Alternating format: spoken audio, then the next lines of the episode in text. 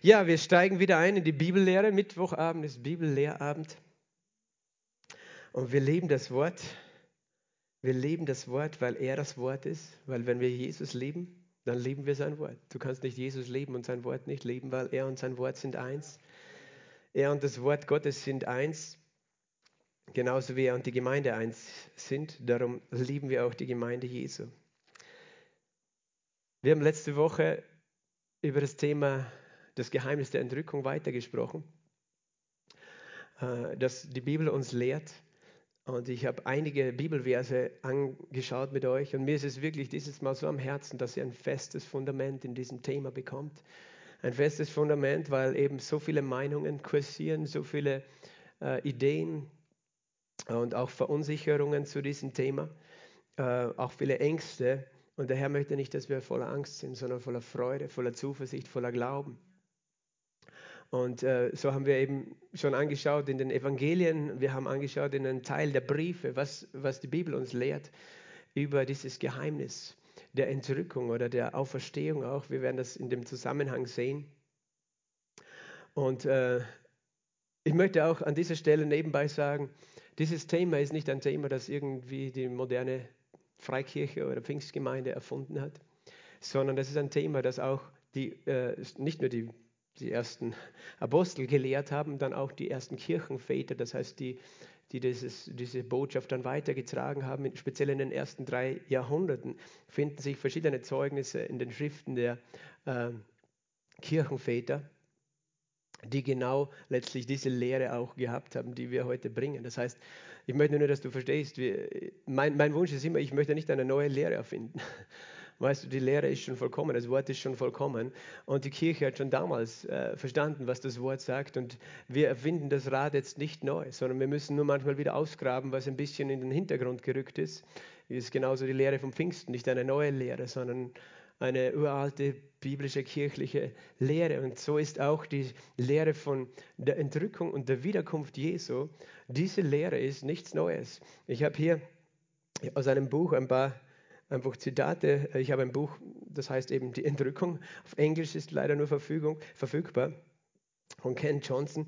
Und er, er dokumentiert auch äh, diese Zeugnisse von, äh, von der Schrift, die eben über diese Entrückung reden. Und die alle sind auch einstimmig, dass es eine Entrückung gibt vor diesem Tag des Herrn, der kommt. Und mit auch dem Antichrist, diese Lehre, das ist nichts Neues. Manche sagen, ja, wer lehrt den Antichrist? Johannes hat gelehrt in seinem Brief. Ihr wisst, dass der Antichrist kommt. Das ist nichts Neues, das ist eine uralte Wahrheit.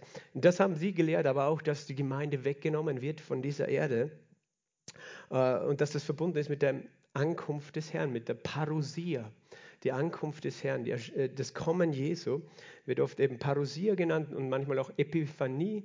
Äh, Epiphanie bedeutet einfach Erscheinung, Parousia bedeutet auch das Kommen, die Gegenwart von Jesus. Und das äh, haben sie erwartet. Jetzt muss ich nur schauen, wo ich hier die Zitate finde. So.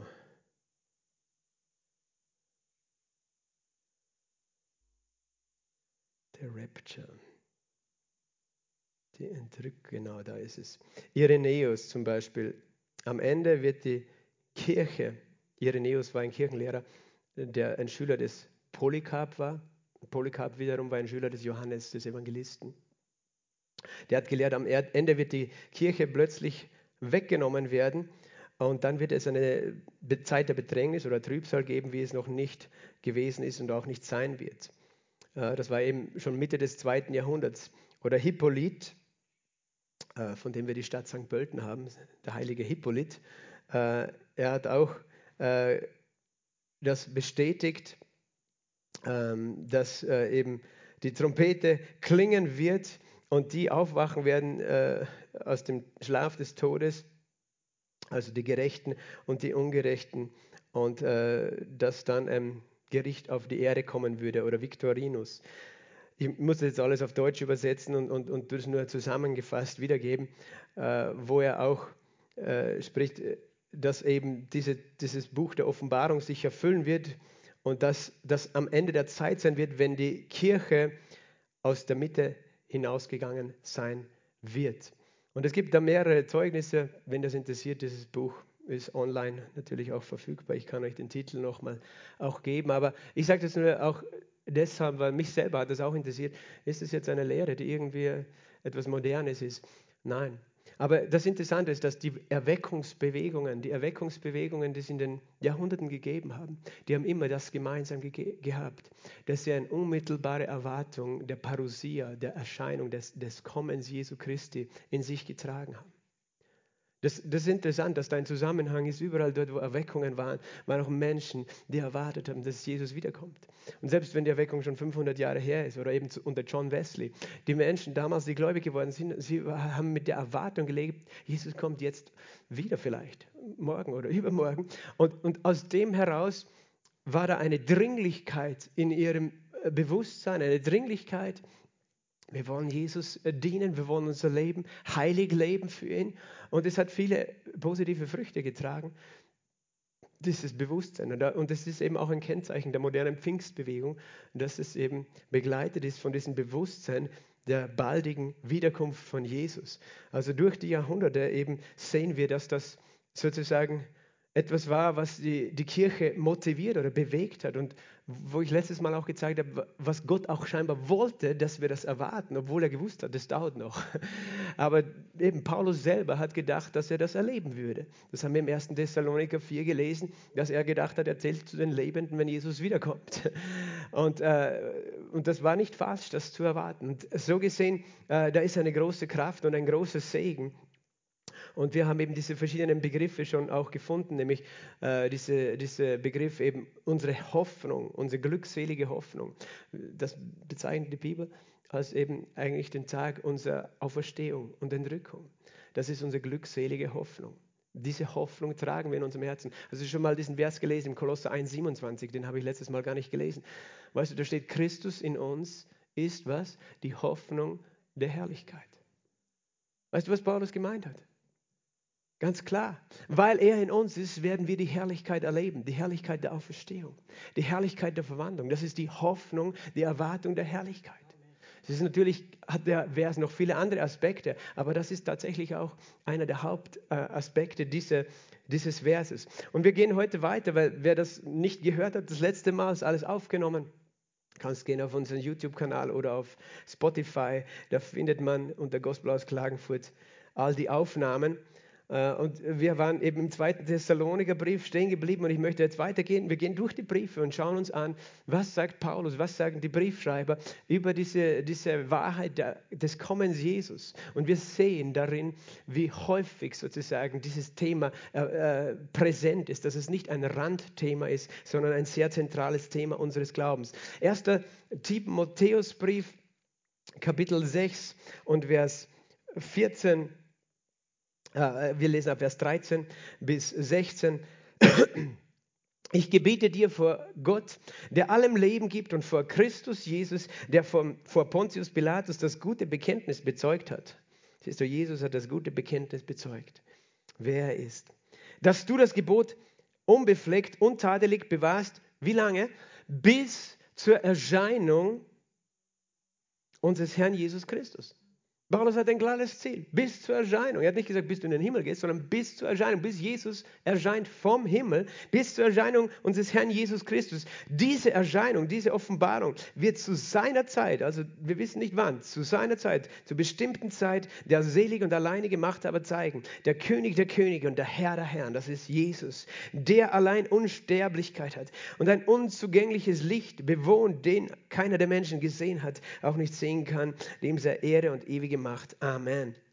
Also es ist auch ein Geheimnis dieser Vers, weil hier springt es auf einmal von Jesus zum Vater und Jesus und der Vater sind eins. Und, je, und den Vater in seiner Herrlichkeit auf seinen Thron kann, kannst du nicht mit deinen physischen Augen sehen. Und deswegen steht es auch da, weil Jesus ist ja offenbar geworden. Aber in seiner Herrlichkeit, weißt du, ist es schwer ihn anzuschauen, weil sein Angesicht leuchtet wie die Sonne. kannst du in die Sonne schauen? Das ist nicht so leicht, oder? Okay, das zweite Timotheusbrief jetzt weiter, Kapitel 4 und Vers 8. Fortan liegt mir bereit der Siegeskranz der Gerechtigkeit, den der Herr, der gerechte Richter, mir als Belohnung geben wird an jenem Tag. Von welchem Tag hat er geredet? An jenem Tag. Nicht allein mir, sondern auch die sein, denen, die sein Erscheinen liebgewonnen haben. Und jetzt möchte ich dir nochmal fragen, was ist der Siegeskranz der Gerechtigkeit? Der Lohn der Sünde ist der Tod. Die Gnadengabe ist aber ewiges Leben. Der Lohn sozusagen der Gerechtigkeit und die Gerechtigkeit, die wir haben, ist eine Gerechtigkeit, die uns geschenkt wurde durch den Glauben an Jesus. Nicht, weil wir es verdient haben, sagt Gott, ich erkläre dich für gerecht. Aber wenn, wenn in dir keine Sünde, wenn, wenn Gott keine Sünde in dir mehr sozusagen anzuklagen hat, dann gibt es auch keine Todesstrafe, sondern für Gerechtigkeit gibt es einen anderen Lohn, einen besseren, nämlich was? Das ewige Leben. Was meint er damit? Die Erlösung von der Macht des Todes, die Auferstehung aus dem Toten die, äh, die Befreiung aus der Vergänglichkeit und der Macht des Todes. Und er sagt eben, das liegt mir bereit, das Siegeskranz der Gerechtigkeit, das ist der Siegeskranz der Gerechtigkeit, weil was ist ein Kranz? Weißt du, es ist eine Krone, eine, das umgibt dich, es ist die Herrlichkeit Gottes, die dich umgibt, wenn du verwandelt bist. Halleluja. Und äh, sie liegt nicht nur für Paulus bereit, sagt er, sondern für wen? Für alle, die was? Sein Erscheinen lieb gewonnen haben. Merkt ihr diese Aussage? Die sein Erscheinen lieb gewonnen haben. Gott möchte was? Dass das dein Fokus ist. Ich suche sein Erscheinen. Ich warte auf sein Erscheinen. Ich bin ausgerichtet auf sein Erscheinen. Ich freue mich auf sein Erscheinen. Ich habe es lieb gewonnen, dass Jesus kommt. Gott, Gott möchte, dass es unsere Sehnsucht ist in unserem Herzen, dass wir das wünschen und sehnen und erwarten. Das Kommen Jesu. Wenn wir wirklich Jesus lieben dann werden wir nichts anderes tun, als ihn erwarten. Den Bräutigam, der kommt. Und ich weiß, das ist für Männer vielleicht ein komisches Bild dann, weil wir sind Männer und nicht die Braut. Aber als Gemeinde Jesus sind wir die Braut und erwarten Jesus. Äh, Vers 18 in demselben Brief. Der Herr wird mich retten, Halleluja, von jedem bösen Werk und mich in sein himmlisches Reich hinein retten. Ihm sei die Herrlichkeit von Ewigkeit zu Ewigkeit. Amen. Sagt das einmal, der Herr wird mich retten von jedem bösen Werk. Weißt du, egal was für böse Werke die Menschen sich ausdenken können, von jedem davon wird der Herr dich retten. Und gemeint ist wirklich auch dieses, er wird dich hineinretten, sagt Paulus, in sein himmlisches Reich. Und das, das ist wirklich auch seine Erwartung gewesen, dass wenn, wenn das kommt, was er noch nicht erlebt hat, diese Zeit der Bedrängnis, die eben damals auch bekannt war, dass es sie gibt. Er wusste, Gott wird uns davon rausretten. Ich betone das immer wieder, weil es gibt Christen, die haben Angst vor dem bösen Werk, das auf der Welt äh, sich entfaltet. Aber der Herr hat gesagt, er wird uns rausretten. Er wird uns rausretten. Er ist der Retter. Und er möchte, dass wir das wissen. Titus Kapitel 2, Vers 11 bis 13, gleich im nächsten Brief. Die Gnade Gottes ist erschienen, heilbringend allen Menschen Wer ist die Gnade Gottes? Jesus ist die Gnade Gottes. Der Heilige Geist ist die Gnade Gottes. Jesus, sein Erlösungswerk, ist erschienen, heilbringend für alle Menschen. Und diese Gnade Gottes, diese unverdiente Liebe, Gunst, Zuwendung Gottes unterweist uns, damit wir was? Die Gottlosigkeit und die weltlichen Begierden verleugnen. Gott möchte, dass wir das verleugnen, die Gottlosigkeit und die weltlichen Begierden. Und verleugnen bedeutet eigentlich nicht zu kennen, nicht zu wissen. Weißt du, wenn dein Körper sagt, hey, ich will aber in diese Richtung gehen, sagst du, ich kenne dich nicht, ich kenne diese Begierden nicht, ich verleugne sie. Aber er möchte, dass du an, an, in eine andere Richtung denkst und lebst, dein Leben. Nicht gottlos, sondern mit Gott. Das Gegenteil von gottlos ist, dass du mit Gott lebst, nicht ohne Gott dass du ihn fragst in deinem Leben. Und er möchte, und wer unterweist uns? Es ist die Gnade Gottes, es ist nicht das Gesetz, dass er sagt, du musst äh, gottesfürchtig leben. Was steht dann weiter hier? Sie unterweist uns besonnen, gerecht, gottesfürchtig zu leben in dem jetzigen Zeitlauf.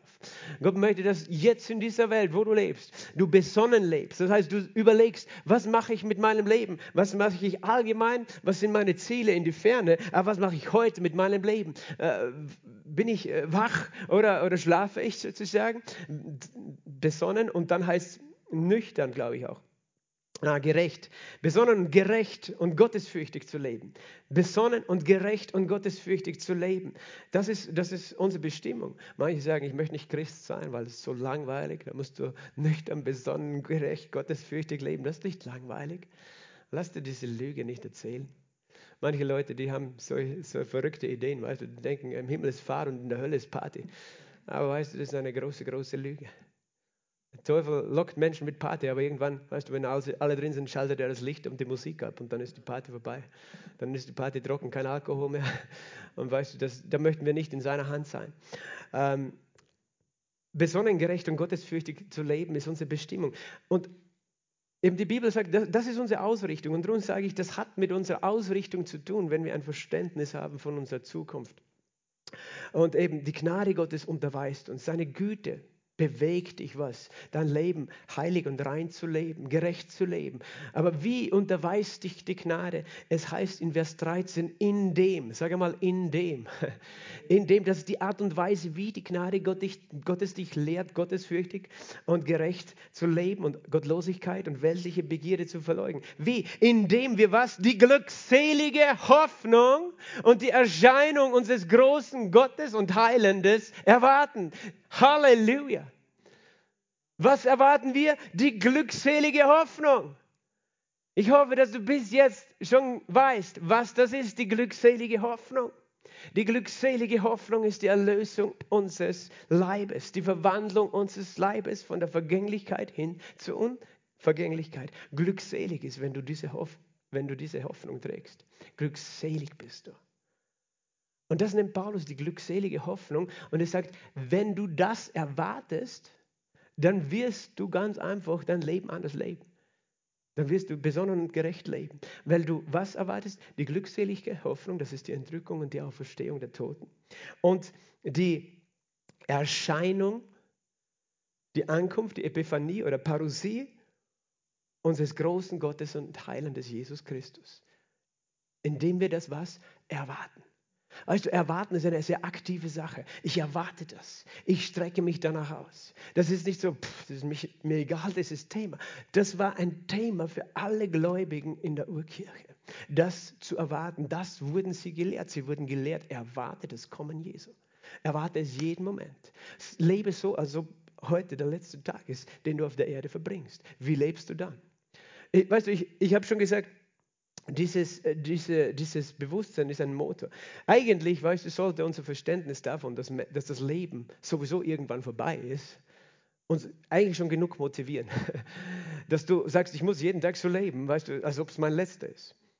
Ich meine, natürlich, wir wissen, das lehrt uns auch die Bibel, dass Gott möchte, dass wir ein langes Leben leben. Und deswegen, weißt du, wenn wir jung sind, haben wir, ist das eher in der Ferne, okay. Äh, wir wissen zwar, dass wir irgendwann nicht mehr auf der Erde sind, aber, aber das ist ja irgendwann. Und für uns Gläubige sollte das natürlich auch so sein, dass wir wissen, es ist irgendwann aus, weil wir wissen, Gott hat uns gesegnet und sättigt uns mit langem Leben. Aber für einen Menschen, der ohne Gott lebt, gilt das nicht, weil denn sein Leben kann tatsächlich sowieso jeden Tag vorbei sein, weil er nicht unter dem Schutz Gottes lebt, weißt du. Und, und, und weißt du, wir, wir brauchen da auch Aktion in diesen Kampf einzutreten, diesen Kampf des Glaubens. Ich weiß auch, das Leben von Christen ist manchmal vorzeitig vorbei, aber es ist nicht Gott daran schuld, sondern wir haben einen Feind. Leute sagen, ja, warum hat Gott es zugelassen? Ich sage dir nicht, warum hat Gott es zugelassen? Das kann ich dir gar nicht beantworten, weil Gott hat es nicht zugelassen. Es ist einfach so, wir leben hier in einem Kriegsgebiet. Weißt du, da fliegen Kugeln vom Feind. Der schießt einfach auf uns. Der ballert herum wie ein Verrückter, wie ein Terrorist. Und manchmal erwischt, erwischt auch ein Kind Gottes. Eigentlich sollte es unter dem Schutz Gottes leben. Aber tatsächlich sind wir bestimmt, unter dem Schutz Gottes zu leben. Amen. Sage mal, ich bin bestimmt, unter dem Schutz Gottes zu leben. Wir hatten einmal, das war im Jahr 2010, glaube ich, einen Missionar zu Gast aus Haiti. Sein Name ist Terry Nelson, ein mächtiger, mächtiger General Gottes, Mann Gottes, der dort einen Dienst aufgebaut hat, Light Ministries. Er ist ein Amerikaner. Und eine riesige Gemeinde. Und seine Gemeinde war, weißt du, genau im Epizentrum des Erdbebengebietes, in der Stadt äh, Carrefour, glaube ich, hieß dieser Stadtteil von äh, Port-au-Prince, Haiti. Könnt ihr euch erinnern, das ist wilde Erdbeben, oder? Ein schreckliches Erdbeben mit so vielen Toten. Und er sagte, in diesem Stadtteil war kein Gebäude unbeschädigt, bis auf zwei. Sein Büro und seine Kirche. In seinem Kirchengebäude, das riesig ist, war dann das Lazarett für die Ärzte sind gekommen und haben dort die Verwundeten versorgt. Und er hat gesagt, von seiner Gemeinde, 1000 Mitglieder, sind nur zwei gestorben. Alle anderen waren übernatürlich bewahrt. natürlich oder übernatürlich teilweise, einfach, sie, aus irgendeinem Grund waren sie nicht an den Orten, wo alles so schlimm war. Und habe gesagt, diese zwei, das waren Leute, wo er genau wusste, die leben nicht mit dem Herrn. Und das heißt nicht, dass Gott sie bestraft, weißt du? Das heißt nur, wenn, wenn Gott einen Regenschirm über mich aufspannt und ich immer rauswandere, dann ist es halt schwierig für ihn, mich zu beschützen. Wenn ich äh, mich unter die, äh, auf die falsche Seite begebe. Aber er hat gesagt, er hat erzählt von einem Mädchen, das gerade in der Schulklasse war, im dritten Stock, ähm, als das Erdbeben begonnen hat. Und ein paar Sekunden vorher hat die Lehrerin zu, zur Tafel gerufen dieses Mädchen. Und sie kommt zur Tafel und plötzlich kracht das Gebäude zusammen und sie steht nur auf einer Mauerkante, die noch stehen geblieben ist, neben der Tafel, weil die Tafel an der Wand war. Und alles ist zusammengekracht. Und dann hat sie Jesus gerufen und im nächsten Moment hat sie gesehen, dass sie draußen gestanden ist im Schulhof. Und sie weiß nicht, wie sie da hingekommen ist. Ich meine, wir, wir wissen, es waren die Engel Gottes. Solche Geschichten hat er viele erzählt. Also es war äh, eine ganz eine besondere Begegnung. Gibt es irgendwer, der damals da war in unserer Gemeinde, der dabei war? Der Wolfgang weiß es noch, oder? ja, vor vielen Jahren, vor elf Jahren war Terry Nelson da. Ich weiß nicht, wie ich jetzt auf das gekommen bin, aber ich wollte nur damit sagen, Gottes Schutz ist auf uns. Und wir sind bestimmt ein langes Leben zu leben. Und das, gleichzeitig habe ich gesagt, das Bewusstsein davon, dass das Leben zu Ende geht, sollte eigentlich ausreichend uns motivieren, zu sagen, wie lebe ich heute mein Leben. Aber wir, wir schieben das dann gerne in die Zukunft. Und das Gleiche gilt für einen Menschen, der Gott nicht hat. Weißt du, der muss auch damit rechnen, mein Leben ist jederzeit vorbei. Jederzeit kann es vorbei sein. Ich weiß nicht, ob es einen Morgen gibt. Also muss ich heute eine Entscheidung treffen, dass ich das Blut Jesu empfange. Mit, den, mit, mit der Rettung spielst du nicht, weißt du? Da kannst du nicht sagen, ja, pff, irgendwann wäre ich vielleicht, vielleicht ist irgendwann zu spät. Vielleicht ist irgendwann zu spät, weil du dich heute entscheiden musst und nicht erst irgendwann. Du weißt nicht, wann dein Leben vorbei ist. Und weißt du, und auch diese Dringlichkeit sollte eigentlich genug Motor sein für uns als Gemeinde, unser Leben dafür zu leben, dass andere Menschen errettet werden. Weil, weil wir wissen nicht, weißt du, wie lange unser Nachbar lebt. Wir wissen nicht, ob er übermorgen noch auf der Erde ist oder nicht.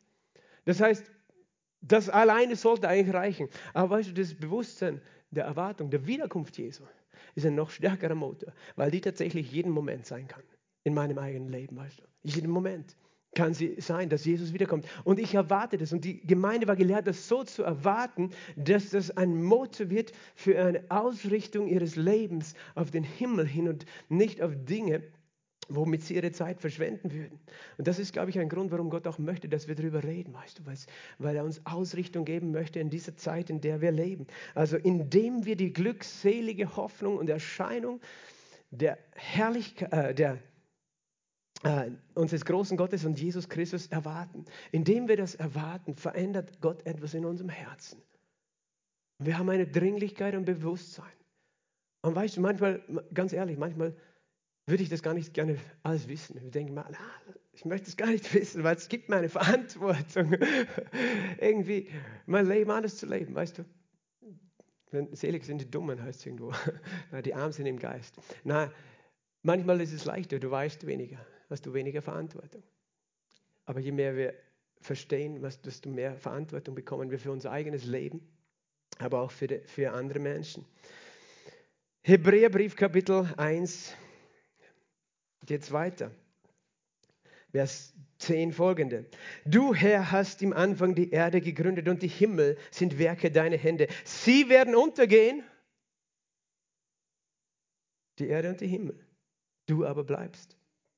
Sie alle werden veralten wie ein Kleid und wie einen Mantel wirst du sie zusammenrollen wie ein Kleid und sie werden verwandelt werden. Und das ist ein Hinweis. Merkt ihr diesen Vers, weil das ist ein sehr geheimnisvoller Vers, aber der wird noch, taucht an verschiedenen äh, Stellen auf, dieser Kontext. Sie werden verwandelt werden, du aber bist derselbe. Das heißt auch da wieder eine Erwartung, dass Dinge verwandelt werden in einem Augenblick. Hebräerbrief Kapitel 9 und Vers 28. So wird auch der Christus, nachdem er einmal geopfert worden war, um viele Sünden zu tragen, zum zweiten Mal ohne Beziehung zur Sünde, denen zum Heil erscheinen, die ihn erwarten. Hier wird uns gesagt, Jesus wird uns zum Heil erscheinen. Und du kannst sagen, ja, aber ich habe schon das Heil. Ich bin doch errettet durch Glauben. Ich bin erlöst. Du hast schon das Heil. Aber das Heil, was hier gemeint ist, ist das Heil, die Erlösung deines Leibes. Und Jesus wird noch einmal erscheinen. Weil eben das Volk Israel hat gedacht, der Messias, Jesus Christus, also sie wissen ja nicht, dass Jesus der Messias war, aber sie warten auf den Messias. Sie, haben nicht, sie wissen das bis heute nicht, die meisten, dass er schon auf der Erde war. Sie warten, dass er kommt. Weil sie haben auf einen Messias gewartet, der kommt als der Löwe von Juda. Aber gekommen ist das Lamm, das geschlachtet worden ist. Und sie haben sich gedacht, ja, das kann nicht der Messias sein, weil der Messias wird nicht von den Römern besiegt, sondern er wird die Feinde besiegen und nicht umgekehrt. Sie haben nicht verstanden, dass er zuerst als, als das Lamm kommen müsste, das für die Sünden der Welt geopfert ist, was wir diese Woche feiern. Aber hier wird uns gesagt, er wird ein zweites Mal kommen. Das heißt, es gibt ein zweifaches Kommen. Und das ist ein, ein Beispiel dafür, wie im Alten Testament, weißt du, das Kommen Jesu missverstanden worden ist als ein einziges Kommen, ein einziger Moment. Obwohl eigentlich, wenn du die Schriften studierst, und später hat sich klar herausgestellt, zwei Momente gemeint waren. Nämlich das erste Kommen Jesu zur Erlösung von unserer Sünde und das zweite Kommen Jesu, wenn er sein Reich aufrichtet. Und genauso ist es mit dem Kommen Jesu am Ende, dass, dass manche das missverstehen. Sie denken, es ist ein Moment, aber das ist eben das erste Kommen in der Luft für die Gemeinde am Anfang der Trübsal und das zweite Kommen am Ende der Trübsal auf der Erde. Verstehst du? Er wird denen zum Heil erscheinen, die ihn erwarten. Für die anderen kommt er zum Gericht.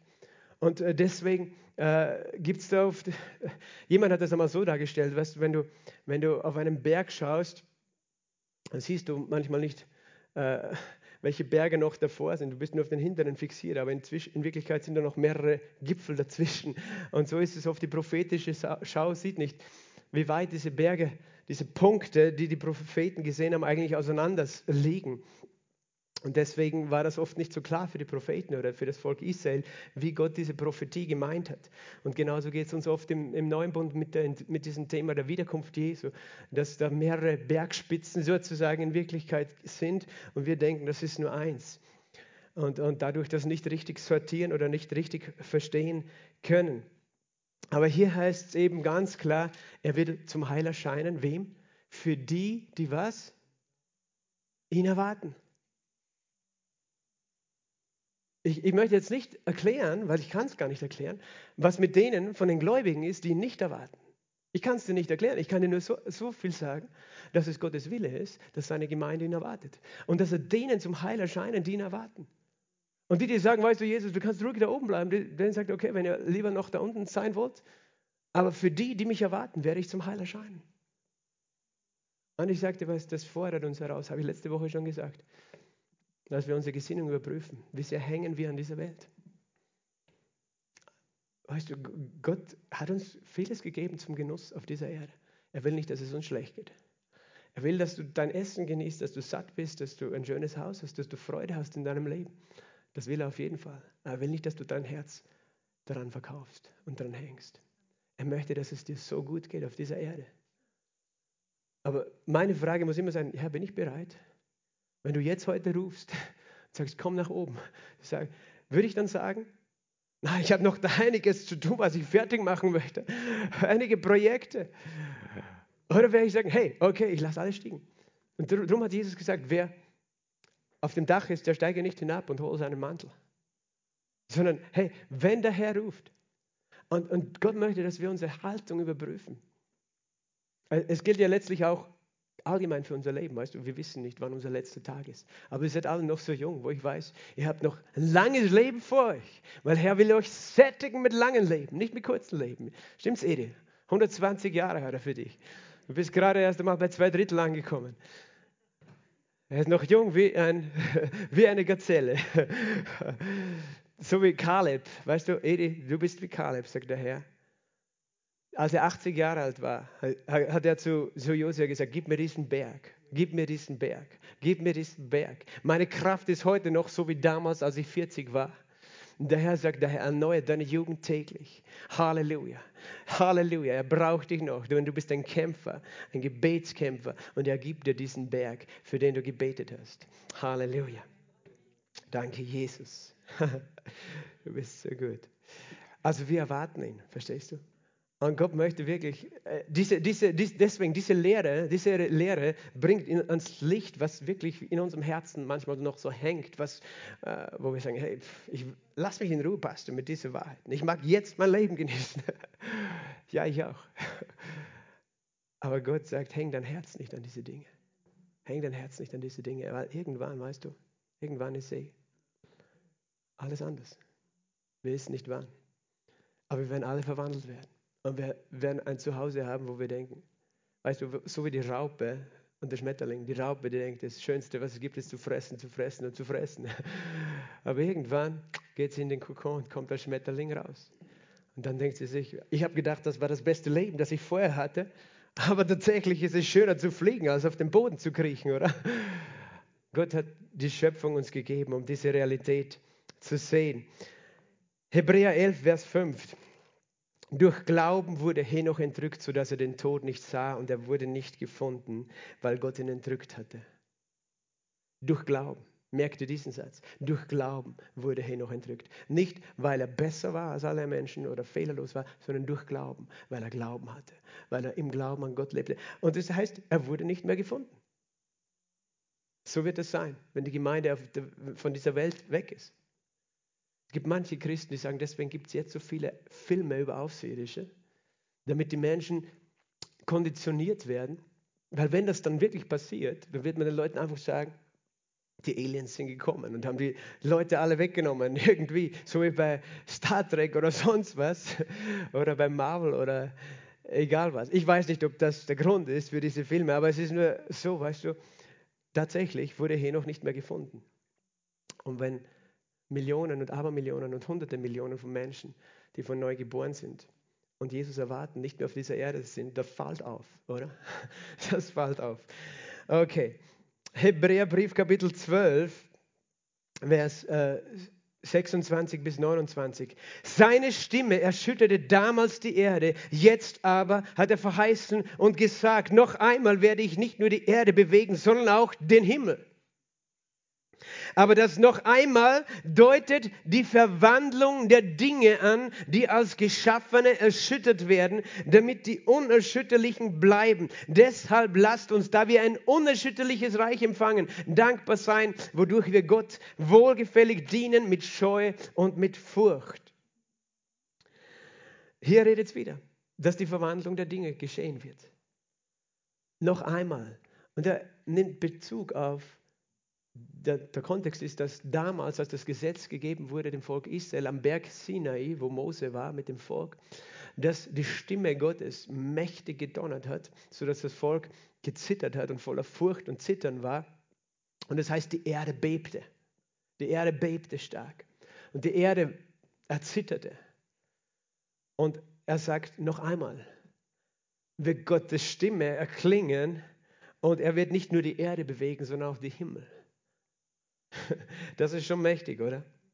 Und er redet davon, dass das damit verbunden sein wird, dass Dinge verwandelt werden. Von Vergänglichkeit zur Unvergänglichkeit. Und er redet davon, dass es uns betrifft, dass wir ein unerschütterliches, also ewiges, unvergängliches Reich erwarten. Und deswegen wollen wir Gott dienen, weil wir ein größeres Reich haben, das wir erwarten oder das, das vor uns liegt. Wir werden das empfangen. Merke dies auch, dass, was du hier gesehen hast in diesem Kontext, schon im Hebräer 1 und Hebräer 12, dieses, die Erde wird erschüttert. Die Erde wird erschüttert und das redet tatsächlich von Erdbeben. Das redet tatsächlich von Erdbeben. Und wir werden das auch später noch sehen in dieser, in dieser Lehre, äh, wenn es um Entrückung und Auferstehung geht was werden wir sehen? Wir werden sehen, dass Entrückung und Auferstehung begleitet ist von Erdbeben. Hast du gewusst, als Jesus auferstanden ist? Geschah ein Erdbeben. Du wirst es mehrmals in der Bibel sehen. Okay, das war nur ein kleiner Teaser. Jakobus Kapitel 5, Vers 7 folgende. Habt nun Geduld, Brüder, bis zur Ankunft des Herrn. Verstehst du, was in dieser Aussage steckt? Die waren ungeduldig. Die konnten es gar nicht erwarten, dass er kommt. Hab Geduld, sagt, sagt Jakobus. Das waren nicht Leute, die sagten, ah, das interessiert uns gar nicht. Sie haben gesagt, wann kommt er endlich? Und Jakobus schreibt, hab Geduld bis zur Ankunft des Herrn. Siehe, der Bauer wartet auf die köstliche Frucht der Erde und hat auch Geduld ihretwegen, bis sie was? Den Früh- und den Spätregen empfange. Habt auch ihr Geduld, stärkt eure Herzen, denn die Ankunft des Herrn ist nahe gekommen. Das hat Jakobus geschrieben vor 2000 Jahren. Also ist sie jetzt wirklich nahe. Hab Geduld. Warum? Weil der Bauer wartet, bis was die Frucht der Erde, den Früh- und den Spätregen empfängt. Der Frühregen, weißt du, was das ist? Das ist um die Zeit Pfingsten herum. Dass die, die erste Ernte sozusagen also wächst und das erste Korn wird reif im Frühjahr. Und dann kommt der Sommer, wo alles wächst. Und dann gibt es noch den Spätregen vor der großen Herbsternte. Spätregen. Dazwischen liegt der Sommer, die, die, Hitze des Sommers. Dann kommt der Spätregen. Weißt du, das ist das, was die Welt erlebt hat. Der Frühregen ist gekommen zu Pfingsten vor 2000 Jahren auf die Urkirche. Der Regen des Heiligen Geistes. Und da war so eine, ein Wasser, ein lebendiges Wasser, das, das etwas begonnen hat zu wachsen auf dieser Erde. Die Ernte der Erde. Und dann eben diese, diese Kraft vom Pfingsten ist zurückgegangen in den, in den nächsten Jahrhunderten. Und es wurde die Gemeinde gebaut, aber sehr vieles mit sehr wenig Kraft des Heiligen Geistes, wenige Heilungen, Zeichen und Wunder. Es hat immer welche gegeben, immer die Gaben des Heiligen Geistes gegeben. Bis wann? Bis vor 120 Jahren Menschen angefangen haben zu beten, Herr, wir brauchen den Spätregen. Denn es steht im Buch Zachariah, glaube ich, Kapitel 12 oder Kapitel 10. Herr, er bittet Regen zur Zeit des Spätregens. Und sie haben verstanden, es ist der Regen des Heiligen Geistes, den sie erbitten sollen. Denn das Kommen des Herrn ist erst, wenn der Spätregen gekommen ist, damit die Ernte so richtig reif wird, so richtig groß wird. Verstehst du? Das ist der Spätregen, prophetisch gesehen. So ist diese zweite Pfingsterweckung, die eben seit 120 Jahren begonnen hat. Wow. Wir stehen mittendrin im Spätregen. Und, und äh, John Seymour, der einer der Erweckungsprediger war, der, der, der Anfänger der zweiten Pfingstbewegung, nämlich vor 120 Jahren, ein, ein schwarzer Afrikaner, also ein afrikanischer, Afroamerikaner, sagt man, der äh, in Los Angeles eine Gemeinde hatte, Azusa Street.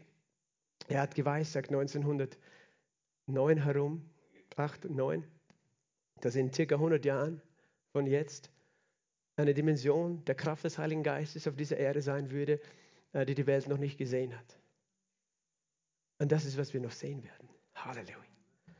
So ein richtiges Starkregen des Heiligen Geistes auf dieser Erde, weil Gott möchte, dass die Ernte äh, voll wird, dass viele Menschen durch die Kraft des Heiligen Geistes bewegt werden.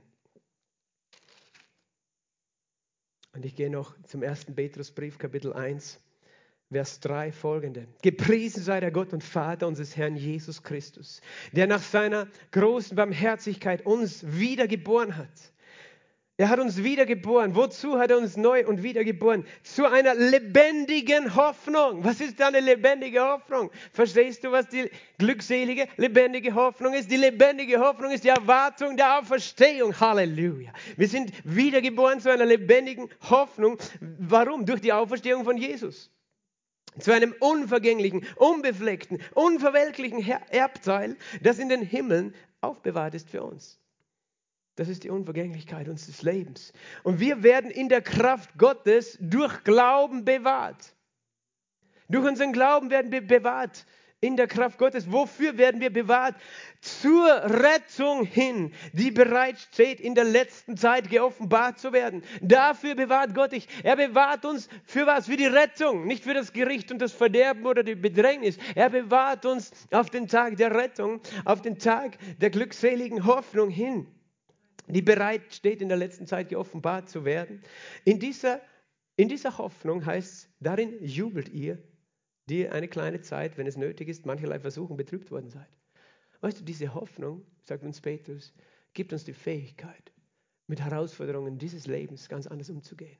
Auch wenn wir betrübt werden durch die Versuchungen dieses Lebens und durch die Bedrängnisse dieses Lebens. Wenn du diese Hoffnung hast, dann gehst du durch das alles durch. Halleluja. Weil du weißt, wo dein Erbteil ist. Halleluja. Und es das heißt im Vers 10, im Hinblick auf diese Rettung suchten und forschten Propheten, die über die an euch erwiesene Gnade weissagten. Sie forschten, auf welche oder was für eine Zeit der Geist Christi, der in ihnen war, hindeutet. Also die Leiden, die auf Christus kommen sollten und die Herrlichkeiten danach vorher bezeugte. Ihnen wurde geoffenbart, dass sie nicht sich selbst sondern euch dienten im Blick auf das, was jetzt euch verkündigt worden ist, durch die, welche euch das Evangelium verkündigt haben, im Heiligen Geist, der vom Himmel gesandt ist, in welche Dinge Engel hineinzuschauen begehren. Und er erklärt das folgendermaßen, weißt du, die Propheten des alten Bundes, sie haben geweissagt auf diese Zeit, auf die Zeit der Erlösung, auf die Zeit des Evangeliums und auf die Zeit, wo das kommen würde, dass Menschen verwandelt werden von, von Vergänglichkeit zu Unvergänglichkeit. Und sie haben verstanden, das werden wir nicht erleben, das wird jemand anders erleben.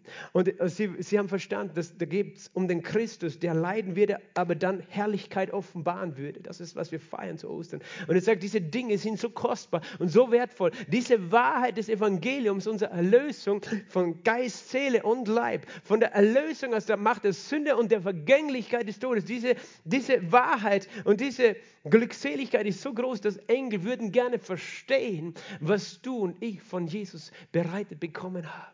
Die Engel begehren hineinzuschauen, sie begehren das zu verstehen, was es für einen sterblichen Menschen bedeutet, die Erlösung zu empfangen und verwandelt zu werden, weil sie können das nicht erleben, sie sind Geist. Engel sind geistliche Wesen, sie haben keinen Körper, aber wir haben einen physischen Körper. Halleluja. Und wir werden das erleben, was Engel nicht erleben werden. Engel begehren hineinzuschauen in diese Dinge. Halleluja. 1. Petrus 2,12 und ich werde mit den Petrusbriefen dann aufhören. 1. Petrus 2,12. Führt euren Wandel unter den Nationen gut, damit sie, worin sie gegen euch als Übeltäter reden, aus den guten Werken, die sie anschauen, Gott verherrlichen waren am Tag der Heimsuchung. Tag der Heimsuchung. Siehst du, das ein und das andere und das andere Mal steht diese Wahrheit klar in der Bibel, nur manchmal haben wir es nicht gesehen, weil wir irgendwas anderes hineininterpretiert haben in diese Wahrheit der Bibel. 1. Petrus 5,10 der Gott aller Gnade, aber der euch berufen hat zu seiner was? Ewigen Herrlichkeit in Christus. Er selbst wird euch, die in einer kurzen Zeit gelitten hat, vollkommen machen, stärken, kräftigen Gründen. Halleluja. Ich sehe einfach, die Zeit ist fortgeschritten und ich werde die anderen Verse für die nächsten Male aufheben. Aber ich merke einfach, dass der Heilige Geist hat große Freude, dass wir darüber reden, über diese Wahrheit dass wir uns freuen, dass wir erwarten, dass wir hoffen, dass wir vertrauen und dass wir unser Leben ausrichten, dass wir durchhalten und ausharren in schwierigen Zeiten, dass wir verstehen, zu was für einer glückseligen Hoffnung wir berufen sind.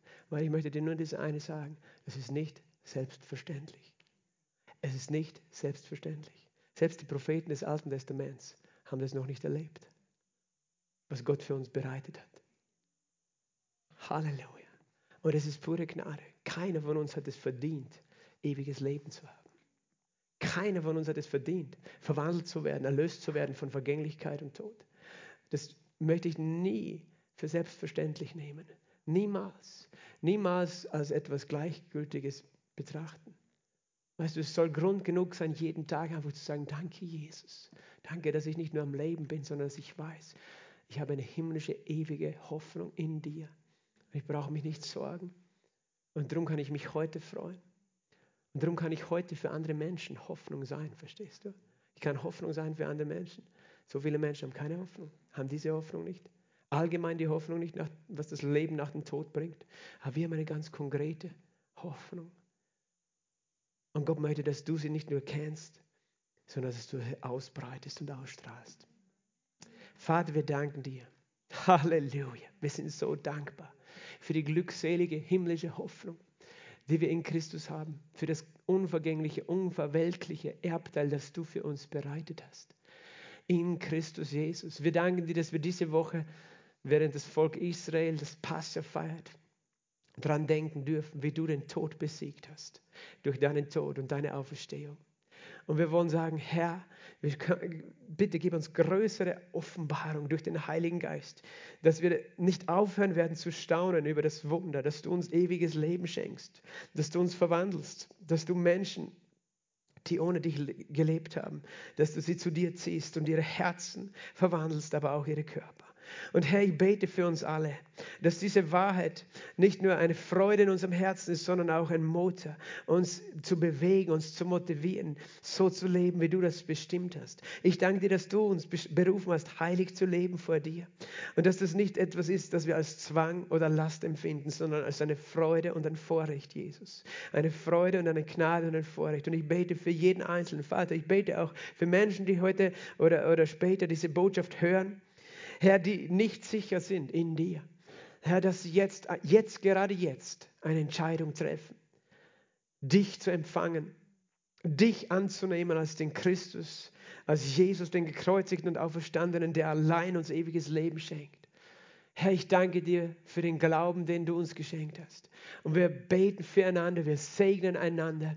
Halleluja, mit einer Osterfreude, die du uns gibst, eine Freude über die Auferstehung Jesu Christi, die auch unsere Auferstehung ist. Amen. Der Herr ist mit dir. Halleluja.